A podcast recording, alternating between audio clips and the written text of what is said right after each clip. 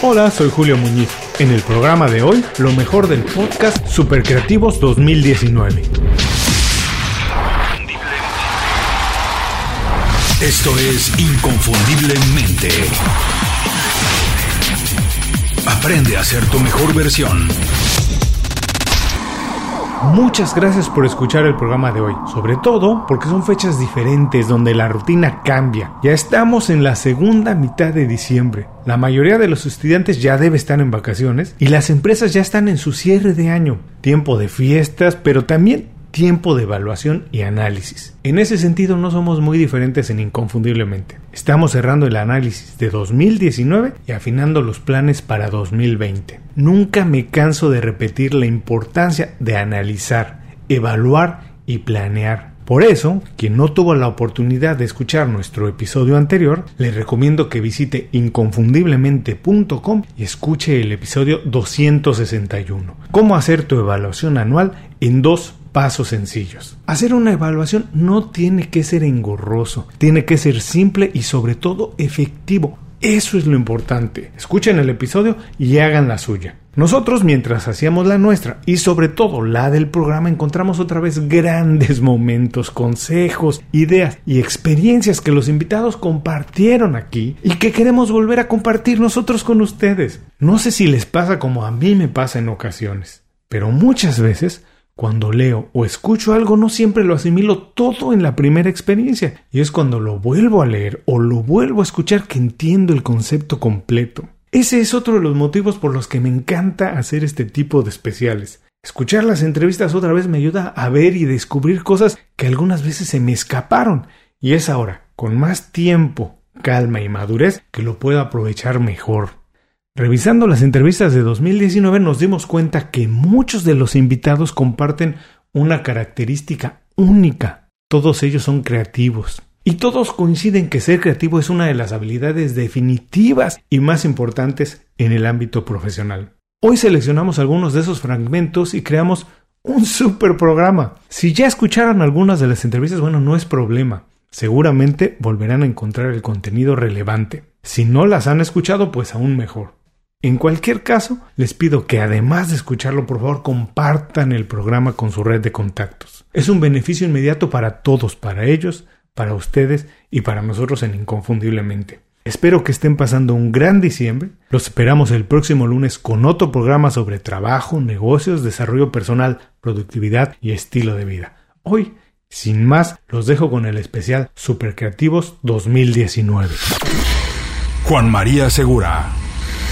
Yo creo, y no, no, esto no es una respuesta científica, sino que es muy personal, yo creo que el, el poner en movimiento un proceso de cambio es primero más trabajoso que administrar un estado de cosas conocido, lleva más trabajo. Segundo, creo que tiene una componente de incertidumbre muy grande y el hombre muchas veces se siente sumamente incómodo con la incertidumbre. La incertidumbre provoca estados de ánimos negativos, paraliza, genera temor, genera inseguridad, se le hace muy dificultoso para uno planificar y proyectar, con lo cual es, es un viaje riesgoso eh, salirse de lo que uno sabe hacer para innovar y para inventar. Con lo cual, y, y además, es muy difícil de evaluar. Ex ante, ¿cómo vos evaluarías la conveniencia de innovar si no podés cuantificar ni evaluar cómo resultaría ese proceso una vez innovado, si parte de la innovación supone una etapa creativa. Entonces, te cuesta convencer a terceros, por lo que dije antes. Te cuesta ponerle, poner en el tiempo el proceso, porque te cuesta pensarle las etapas. Y además te cuesta validarlo con métricas o validarlo empíricamente al momento de tomar la decisión, con lo cual lo más fácil es decir no se hace. Es muy, muy sencillo desde adentro de un gobierno, una institución, un ministerio o una práctica, encontrar argumentos para invalidar un proceso de innovación. Por eso, en general, en general, la innovación ocurre por afuera de los sistemas y ocurre mucho más rápido por afuera de los sistemas. Es más, hay un trabajo de investigación de un y un académico del MIT que se llama Simonton, que ha, que ha estudiado la historia de la creatividad, los grandes momentos de creatividad a lo largo de la historia del hombre. y ha encontrado que los lugares del mundo donde la creatividad se ha manifestado a escala, con mayor intensidad, fueron aquellos lugares que estaban menos regulados. Mm. Entonces, eh, por eso digo, cuanto más te salís de los sistemas, cuanto más te salís de la normativa, cuanto más te salís de las prácticas y la cultura de lo que ya se conoce, más libertad tenés para crear. Por eso es tan difícil para el Estado innovar los sistemas escolares y, educativos desde adentro del Estado, porque creen que necesitan una nueva normativa para hacerlo. Y cuando vos creas una nueva normativa lo estás haciendo más rígido aún al proceso. Edmundo Navas. Fíjate que yo creo que son las dos, o sea, es más fácil y más difícil. Mm. Por un lado, es más fácil por toda la, mm, digamos, globalización, que, que es algo muy importante eh, desde un principio yo pensé que eh, cuando ya estaba empezando a distribuir a los músicos nacionales, que podían tener impacto dentro del mundo anglosajón, ¿no? En principio. Eh, obviamente de Latinoamérica sabía que podíamos tener buena recepción, pero en el mundo anglosajón me pasó algo muy, nada más como anécdota, no sé si te acuerdas o te tocó, pero bueno, tomé discos de los músicos mexicanos, Jorge Reyes, Plástica, este, Cepeda, etcétera, varios, digamos, que eran los vanguardistas, ¿no? Los llevé a Tower Records en la 66 y Broadway, y ahí me recibieron el cabo de, clásico, ¿no? Y, dijo, ah, este, bueno, a ver, qué, raro, ¿no? Que traigas discos así en China, pero bueno, este, a ver, vamos a poner este, lo que traes, ¿no? Y lo puso ahí en su oficina y le empezó a gustar, ¿no? Y los sonidos prehispánicos, cabrón.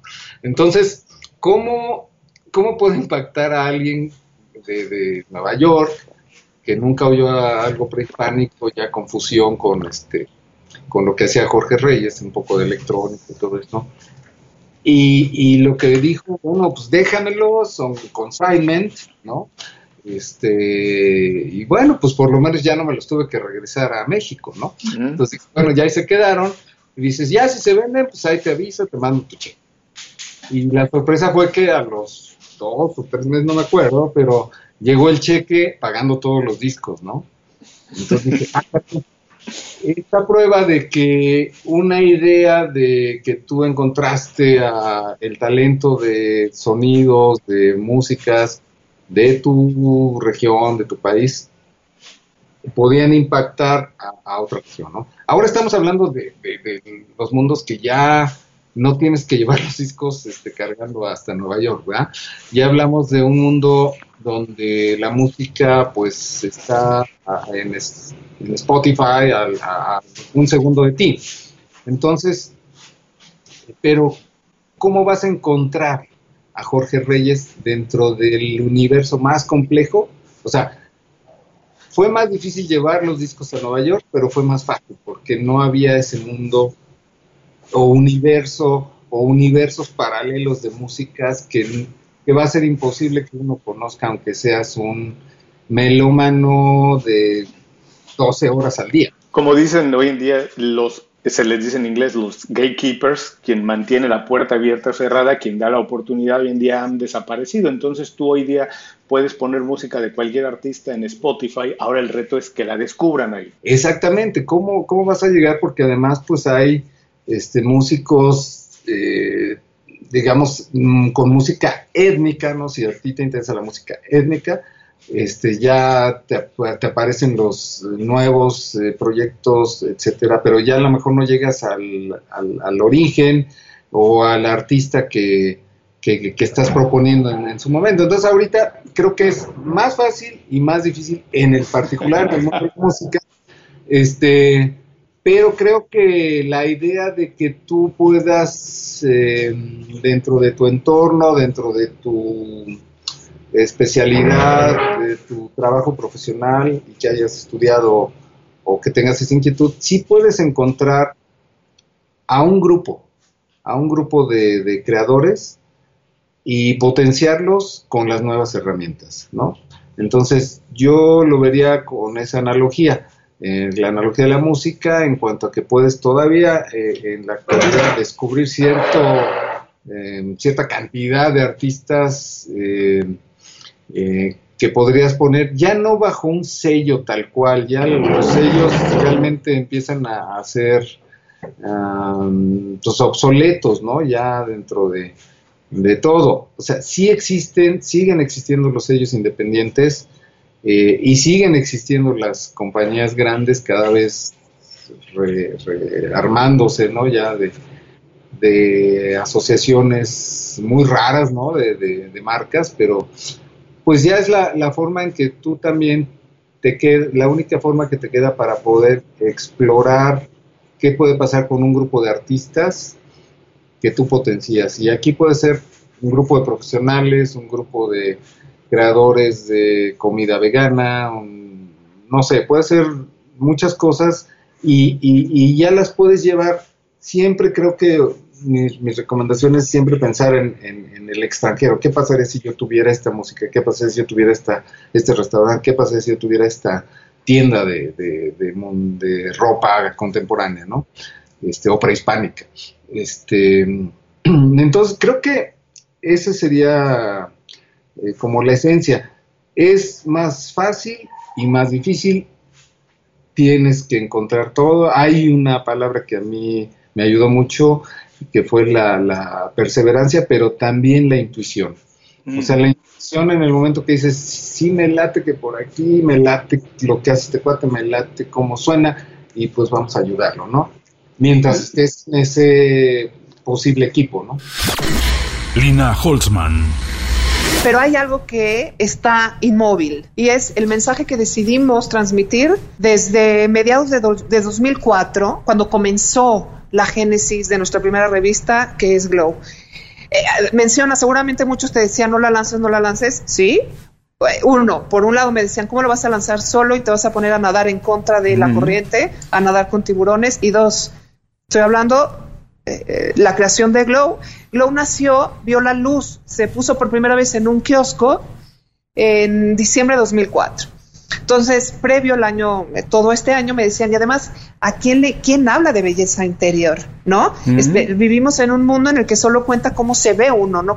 Y le dije, bueno, yo creo lo que creo, yo voy a hablar sobre lo que me enseñaron en mi casa, voy a transmitir los valores eh, no nada más humanos, sino incluso estilísticos que me enseñaron en mi casa, igual a hacer una revista que se llame Glow. Y Glow eh, se llama porque mi papá, que en paz descanse, que vivió mucho tiempo en Los Ángeles, porque además eh, trabajó con Walt Disney, cosa mm. que otro día platicaremos de ese tema, con él, con él, con él, con el señor Walt Disney. Wow. Ajá, wow. pues esa es la historia de mi papi. él, muchos términos nos los aplicaba en inglés. Yo ya te, y yo a mi, a mi madre, a mi hermana y a mí eh, nos decía, eh, tienes glow, you glow, you glow.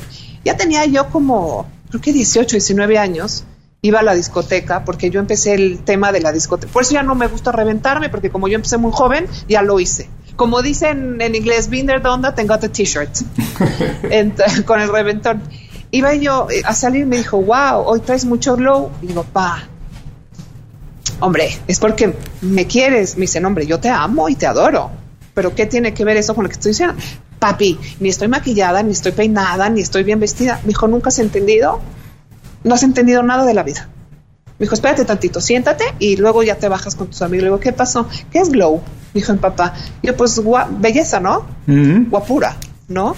Me dijo, sí, no. Porque el glow es la verdadera belleza que puede tener una persona.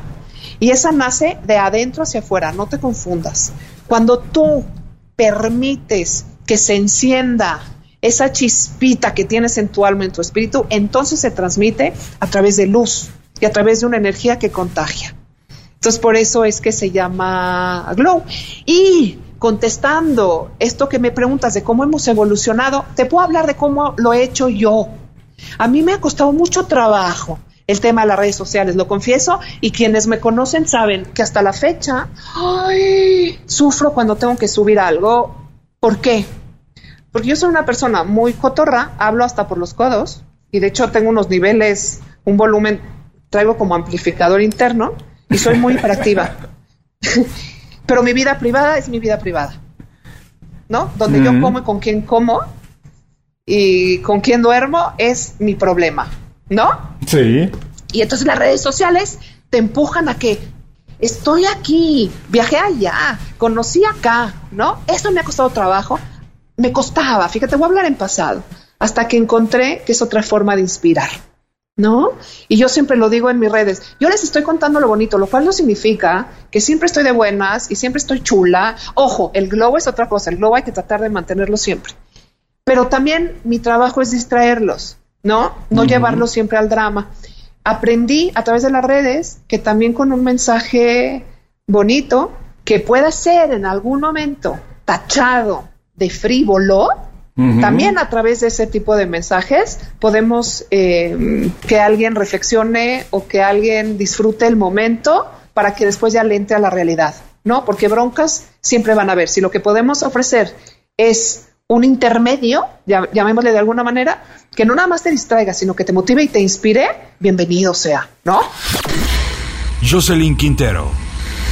Bueno, fíjate, la economía tradicional o las finanzas tradicionales, que es todos los modelos matemáticos desde un punto de vista mental, donde yo aprendo a dimensionar cosas. Eso es la primera capa y la que conocemos. Luego viene una segunda que tiene que ver con lo emocional, donde está inmersa la neuroeconomía, la neurofinanzas y cómo las emociones afectan mis decisiones. Entonces ya es un poco más el individuo y luego está la cultura, porque ese es otro tema. La cultura influye mucho. Es decir, puede ser Julio, a lo mejor el que está llegando a, Miami, pero es que Julio se trae su propia cultura. Y si no eres capaz de entender cómo, cuáles son esos códigos que están dentro de tu propia cultura, las decisiones que tú vas a tomar van a ser más parecidos a Julio en México que a Julio en Miami, hasta que finalmente aprendas a incorporar dentro de tu propia cultura tus decisiones. Entonces, pero todo esto es neuroeconomía, neurofinanzas, lo emocional. Entonces ya te dije lo mental y lo emocional. Pero resulta que hay otra capa que no puede ser ni medida por las finanzas, ni tampoco puede ser entendida hasta este momento por la psicología, que es todo lo que no es visible, es decir, que tiene que ver mucho más con eh, lo espiritual, con lo filosófico, con el quién soy, qué vine a ser, qué tengo para dar, y cómo en la medida en que yo me voy conectando con eso, pues definitivamente se van abriendo puertas irracionales, ilógicas y absurdas, pero al final se van abriendo puertas donde inclusive ya el dinero deja de tener ese, ese objetivo al cual yo me dedico y se convierte más bien el proceso al revés, es decir, el dinero está allí. Ojo, no porque sea mi esclavo, que suele ser mucho de los deseos de la gente, la gente quiere seguir alimentando relaciones de esclavitud, pero en lugar de ser esclavo quiere esclavizar, sino ya como una relación sana, donde, donde esta es una energía que suma mi propósito de vida, lo que yo vengo a dar, y que eh, sencillamente viene a sumar. No tengo ni que negarlo, ni tampoco tengo que obsesionarme con él. Entonces ahí es cuando probablemente tú llegas a un nivel donde el dinero es tu amigo. Es decir, como este amigo que va eventualmente te escribe, pero si se ausenta tú no te preocupas. Eh, si llega, te alegras. Si quiere pasar el fin de semana en tu casa, pasa el fin de semana y eso podemos hacer una comparación con la cuenta bancaria. Es decir, si viene a pasar el fin de semana en tu cuenta bancaria, no te preocupa. Si se va, no te entristeces ni tampoco sientes que vas a perder la vida. Es decir, no hay un apego al dinero o el dinero ya no estimula tu sistema nervioso porque ya lo trascendiste. Eso es lo que nosotros hacemos en armonía financiera. Es decir, yo me voy a una capa que todavía no la o sea, la sentimos, sabemos que está allí, pero que la ciencia todavía no ha llegado.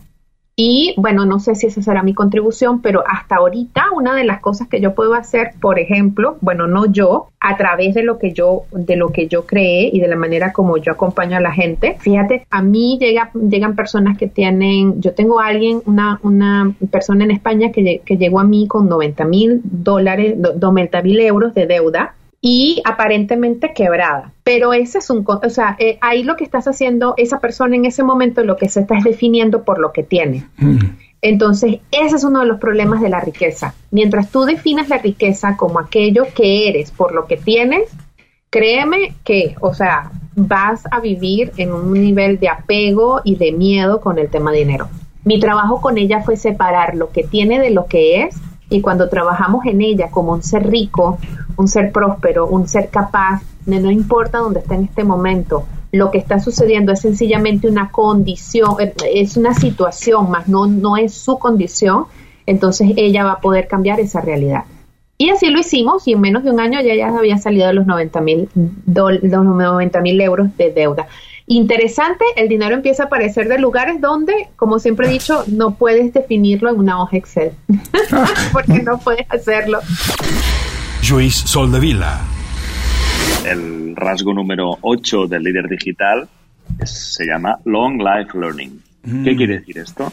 Es que Mira, mm, hay que estar aprendiendo constantemente. Evidentemente, los que nos dedicamos mm, focalizadamente a temas de, lo digital, es evidente que tenemos que aprender porque todo va cambiando. Pero es que todo el mundo tiene que estar constantemente aprendiendo porque es que el mundo va tan rápido, el mundo está cambiando tanto que si alguien lo duda, realmente es que le falta información, ¿verdad? Entonces, mm. la única manera de hacer es aprender, aprender, aprender. Y hoy, por suerte, podemos aprender de tantas maneras que, que ¿no? con, la, tecnología, con lo digital, es, es, alucinante, ¿no? Si ahora yo quiero aprender a tocar el ukelele, pues lo puedo hacer, o si quiero aprender a, cocinar a algún plato delicioso, pues lo puedo aprender, o si quiero cualquier cosa, ¿no? Y como esto, pues a cualquier materia prácticamente tenemos algún tipo de formación alcanzable, ¿no? Con lo cual, efectivamente, tenemos que estar en constante movimiento. Yo, si has visto mi, mi claim en el WhatsApp es en constante movimiento, justamente, mm. porque yo pienso la clave de las personas que, al final acaban teniendo éxito.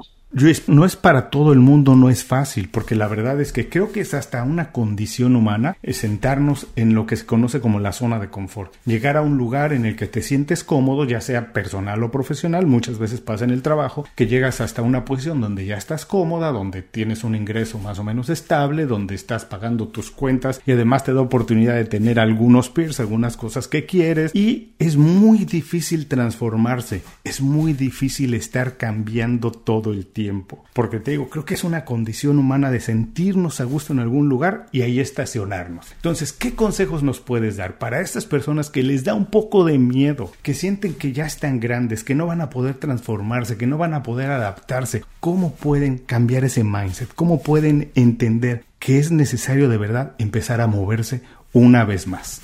Mira, el miedo, como tú muy bien has dicho, es una reacción natural. Si no tuviéramos miedo o nuestros ancestros no hubieran tenido miedo, no estaríamos teniendo tú y yo ahora esta conversación.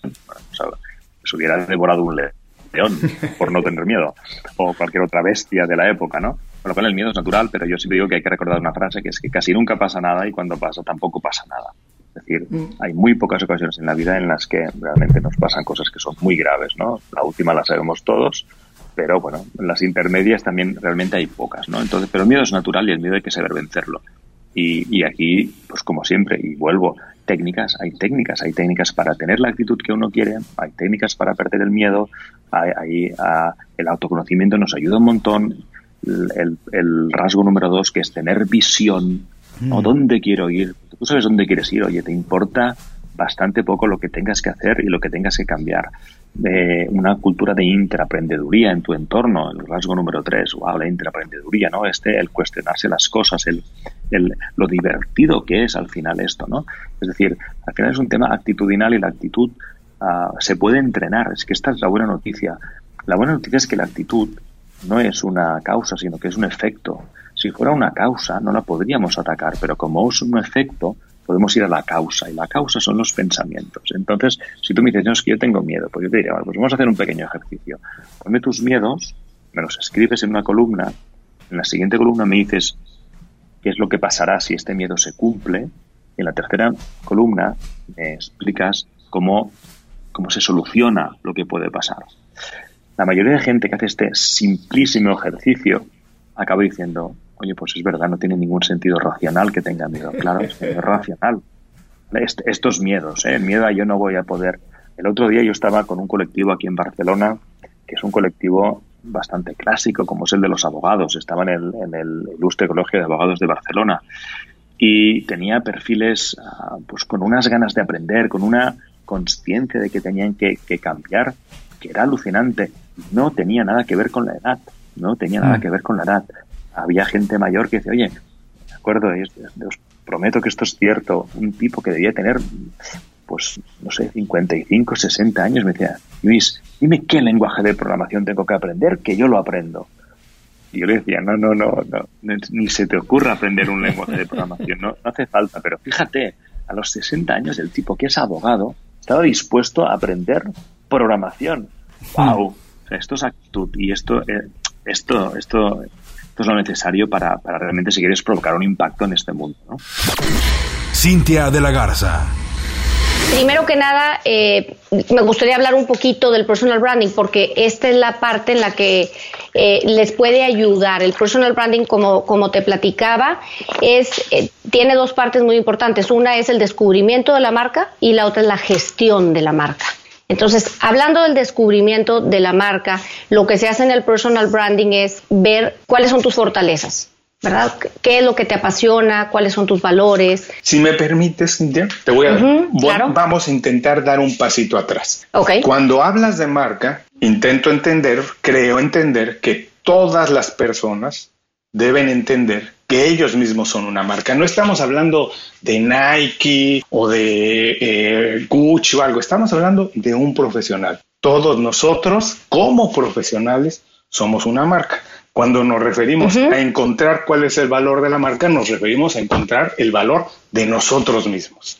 Sí, digo, tienes, eh, digo, acabas de decir algo muy, muy cierto. Existe eh, un riesgo muy grande que pueden tener las personas. O sea, todos tenemos una marca y es muy peligroso que nosotros desconozcamos cuál es nuestra marca. Entonces, digamos que si dos personas tienen eh, una preparación similar y una experiencia similar, eh, eh, cualquier ejemplo, digamos dos contadores, estudiaron en la misma universidad, tienen una experiencia similar. Si ellos no se diferencian, ¿cómo tú como cliente vas a escogerlo? ¿Cómo te vas a decidir por uno y por el otro? ¿Qué sería lo que, lo que te haga que, que te decidas? Normalmente te vas por el precio. Entonces resulta que te convertiste en un genérico porque eres fácilmente reemplazable. Es bien importante que nosotros eh, eh, tengamos claro cuál es nuestro valor diferenciador y que se lo demos a conocer a los demás, porque de nada me sirve que yo lo sepa si los demás no lo están pudiendo percibir. Entonces, ahora, regresando al, al, al tema eh, que te había dicho, bueno, el, personal branding es ah, ver esta parte de eh, eh, descubrir cuál es ese valor que tú tienes y hacer una planeación estratégica. Así como haces una planeación estratégica de un negocio, harías una planeación estratégica de ti misma. Primero haces un análisis interno para, que, para saber con qué cuentas y ahí es donde haces este autoconocimiento de, bueno, qué me apasiona, cuáles son mis valores, eh, qué es importante para mí, eh, cuáles son mis habilidades, mis talentos, eh, mi experiencia previa, mis estudios, también tu personalidad. todo eso es una mezcla que, que, te hace a ti una persona muy valiosa y auténtica. Eh, algo bien importante en, el personal branding es que nos, ayuda a tener confianza en nosotros mismos, porque descubrimos, o sea, nos abrimos los ojos a darnos cuenta de todo este valor que yo tengo. Y después también volteamos a ver, bueno, a quién, a quién le puede beneficiar esto. Mm. Y es como identificamos el mercado meta, a dónde voy a ir. Y después haces eh, un análisis externo, ¿verdad? Pues quién más lo está ofreciendo, cómo lo ofrecen, cómo lo puedo ofrecer yo diferente, cómo esta mezcla única que yo tengo hace que lo ofrezca diferente a otro. O sea, por ejemplo, si yo quisiera ser consultor de imagen y digo que me quiero eh, dedicar eh, a la imagen corporativa, bueno, ¿qué existe en el mercado? ¿Quién lo ofrece? ¿Cómo lo ofrece? ¿Cómo me voy a diferenciar yo de ellos? ¿Verdad? Para que no, no yo, como te decía, un genérico, alguien fácilmente reemplazable y que me, que me contraten eh, por, por ser la más barata. Visita inconfundiblemente.com. Descarga nuestras herramientas y aprende a ser tu mejor versión. Diego Ledesma yo creo que la manera de fundamentar lo que uno hace es demostrando que también pasó por ese camino ¿no? y ese proceso. bueno, en mi vida he tenido, por llamarle de alguna manera, varios mentores, ¿no? en general o en diferentes áreas, pero puntualmente cuando te mencionaba este quiebre o esta situación eh, laboral, eh, desde el puesto que tenía, eh, eh, fui acompañado por un, por un coach en ese momento. De hecho, ya lo venía haciendo en el proceso, buscando una, un algo más dentro de mi carrera. Eh, y eh, bueno, ahí contacté con, con una coach eh, argentina también que, bueno, empezamos a trabajar en ese proceso. Y fue lo que me, me, dio la posibilidad primero de, de ser un, un, observador nuevo. Desde el coaching decimos que no cambiamos las cosas, sino que cambiamos la forma de ver las cosas y que por ende podemos accionar de otra manera. que creo que siempre a veces o por lo menos lo que es Latinoamérica nos, nos enseña ¿no? de cambiar las cosas. Y la realidad es que invertimos tanta energía y esfuerzo en eso que las cosas no las cambiamos, pero si, cuando nos damos cuenta de que podemos ver otra arista o hay otro ángulo para verlo, eh, las cosas cambian paradójicamente porque cambiamos nosotros. Entonces, uno de, una de las mentores que fue una, una de mis primeras coach, me acompañó durante todo ese proceso eh, de reinvención o de ser un nuevo observador hacia qué quiero ser. Y luego de eso sí, tuve dos mentores más que me, acompañaron, dos mentores de España, que me acompañaron a, continuar desarrollando todo, todo esto que venía desarrollando. Sin embargo, contarte que, digamos, eh, en esto también hay, hay que tener un grado de apertura, ¿no? Porque el, el mentor o el coach o la persona que nos acompaña, eh, la autoridad que tiene se la damos nosotros siempre, ¿no? Y si hay algo que vos mencionaste que es muy interesante. Pedir ayuda a veces no, no es tan fácil, no es tan recurrente, por una cuestión, llamémosle, de orgullo, por una cuestión también de vulnerabilidad, de susceptibilidad, de sensibilidad.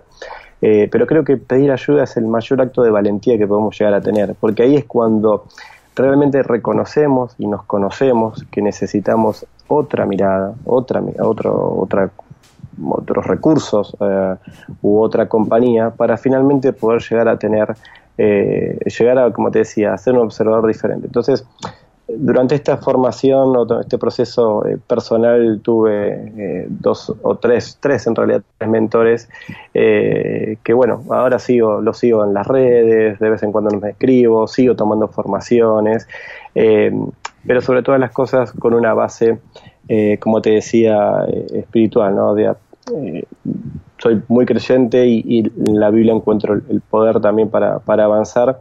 Eh, y creo que todo tiene que ver con eso. Y bueno, estas personas fueron también puestas en mi camino para, para acompañarme en este proceso a, a, hoy poder estar contándole a la audiencia de que se puede, de que, de que cuando creemos que es el fin del mundo, en realidad es el comienzo de uno nuevo y poder tener y mirar la vida de ese rol nos termina, como te decía al principio, poniendo en un rol de protagonista, de empoderarnos para que finalmente podamos continuar avanzando y transitando y, que, y entender de que todo es una lección y es un aprendizaje, no son cosas que nos están deteniendo, sino que nos están enseñando y dando señales por dónde continuar y qué camino seguir tomando. Guillem Recolons por supuesto. Debe preocuparse y debe ocuparse.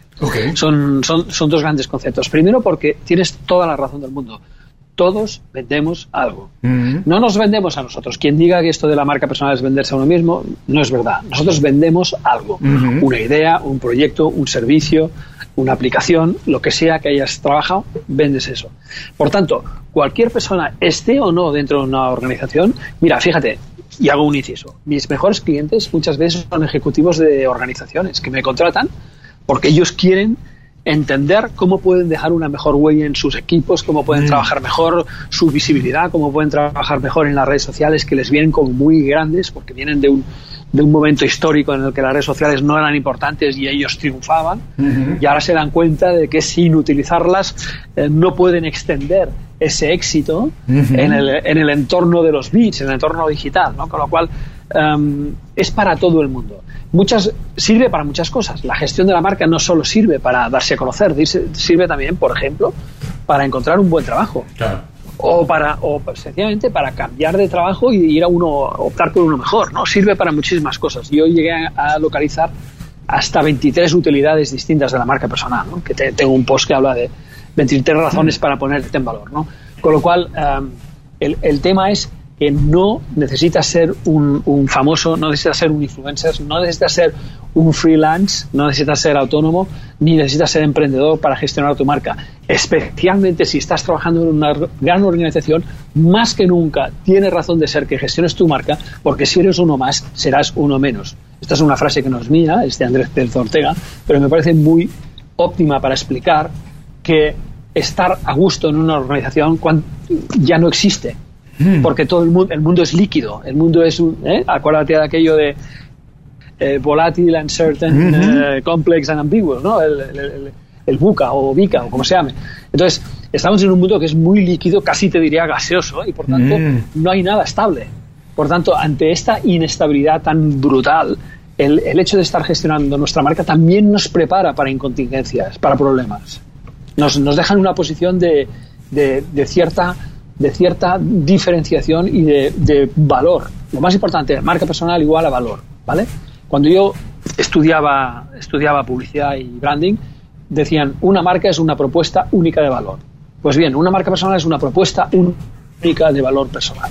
Y esto es una cosa que sirve para todos, para absolutamente todos. Rafael Rivera. Yo creo que pues, son varias cosas. La primera es que yo creo que las generaciones más jóvenes eh, están más preocupadas por desarrollar como sus habilidades eh, dentro de las empresas, ¿no? Son eh, gente más creativa, les cuesta un poco trabajo la relación con la autoridad, entonces yo creo que es mejor tener una comunicación más horizontal que vertical.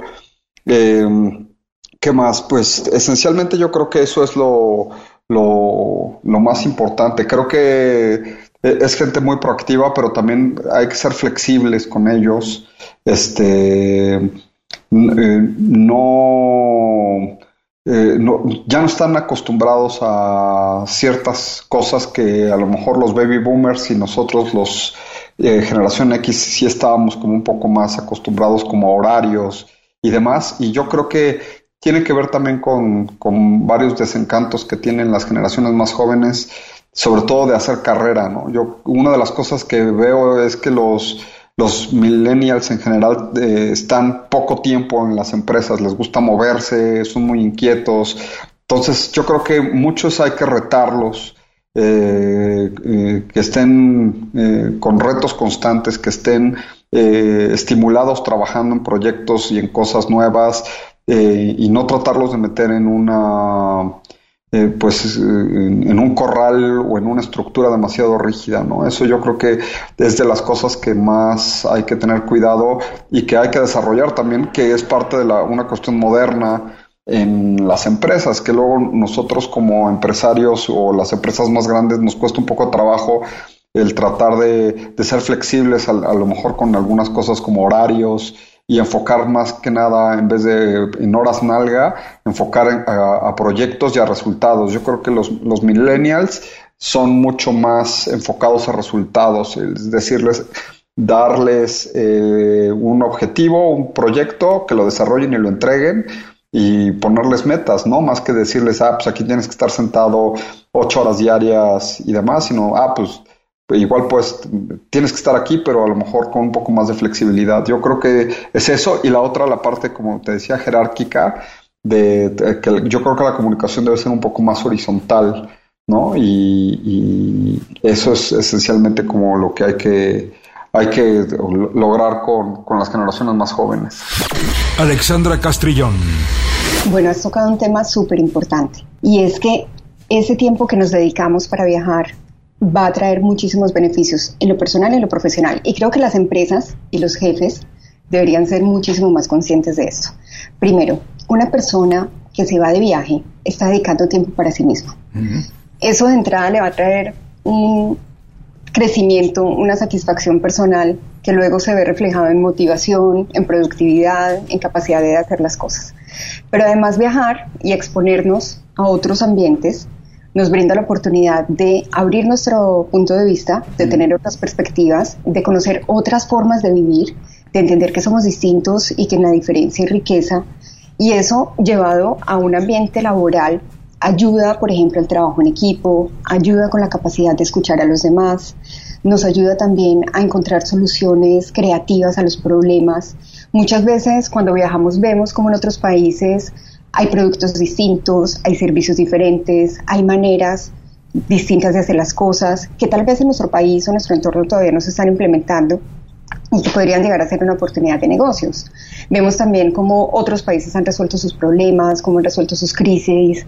Por ejemplo, para mí, la primera vez que estuve en Sudáfrica, ver todo, eh, visitar el, el Museo del Apartheid, ver cómo los sudafricanos se han sobrepuesto a todo este proceso tan duro y difícil que mm. vivieron. Para mí fue como un shock porque dije, wow, el día que en Colombia tengamos la capacidad de dar el paso y realmente reconciliarnos en todo el, tema de guerra que hemos vivido, de guerra interna, nuestro país va a ser muy distinto. Entonces, como profesionales, lo que conocemos, lo que vivimos, las personas con las que interactuamos, eso nos da la oportunidad de ser más creativos, nos da la oportunidad también de ser mucho más productivos.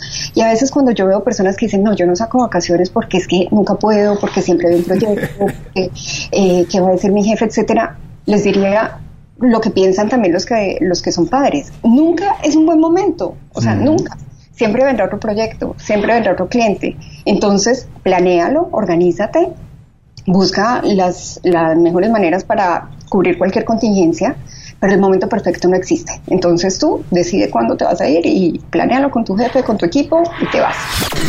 Maite Pinto.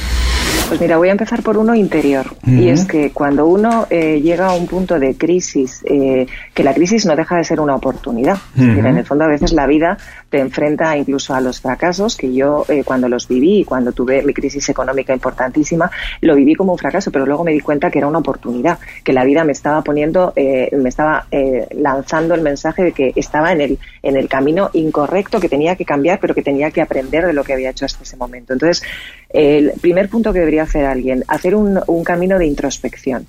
Eh, cuando te tienes que reinventar, tienes que tirar un poco de todas aquellas cosas que realmente sabes que haces bien. Yo siempre en los, en los cursos de formación les digo a las personas que están en ellos, coger una hoja eh, eh, y en negro sobre blanco escribir qué se os da bien, en qué cosas destacáis ahora y antes ¿Qué cosas dicen los demás de vosotros que hacéis especialmente bien? Cuando os dicen, oye, qué bien se te da esto, que a lo mejor tú ni siquiera eres consciente.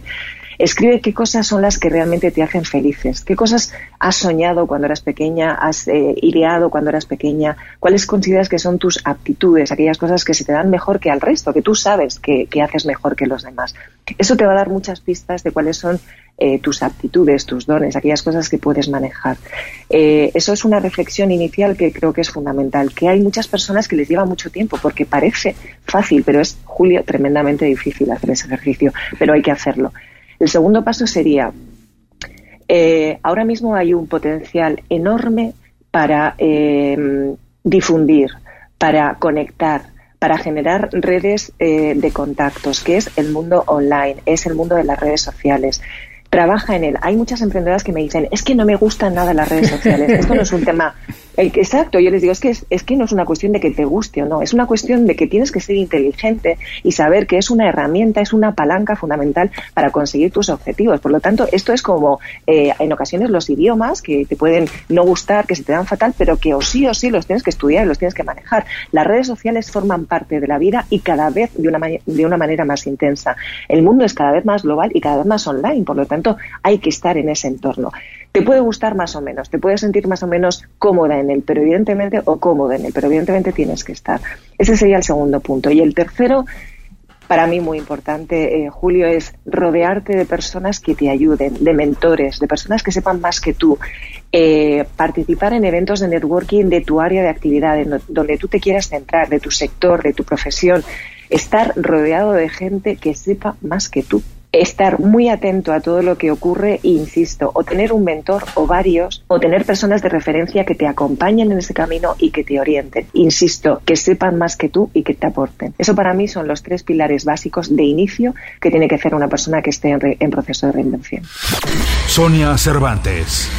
A ver, no, somos animales de costumbres, mm. entonces sí que es cierto que una vez has adquirido una dinámica y un hábito, pues lo interiorizas y sigues, ¿no? Pero un hábito, en el fondo, Julio, no es más que un aprendizaje. Y entonces todo lo que se aprende se puede desaprender. Entonces, si yo tengo un hábito de cuidar mi salud, si yo tengo un hábitos saludables que hacen que esté mejor eh, nivel de salud física y salud mental, no tengo por qué cambiarlos. Pero, ¿por qué no revisamos esos hábitos que tenemos ahí que nos están desconectando de ciertas cosas o que incluso nos están llevando a ciertos problemas? La cuestión aquí es que como estamos acostumbrados a ciertas cosas, no nos lo cuestionamos. Y el ser humano y la mente, el ser humano y la mente en ocasiones son altamente arrogantes, doblemente arrogantes. Primero, porque creen que lo saben todo y segundo porque piensan que todo lo que creen es cierto. Y hemos también perdido esta capacidad de autocrítica. Entonces, de la misma manera que adquirimos hábitos, si estos no nos repercuten positivamente, los tendríamos que revisar.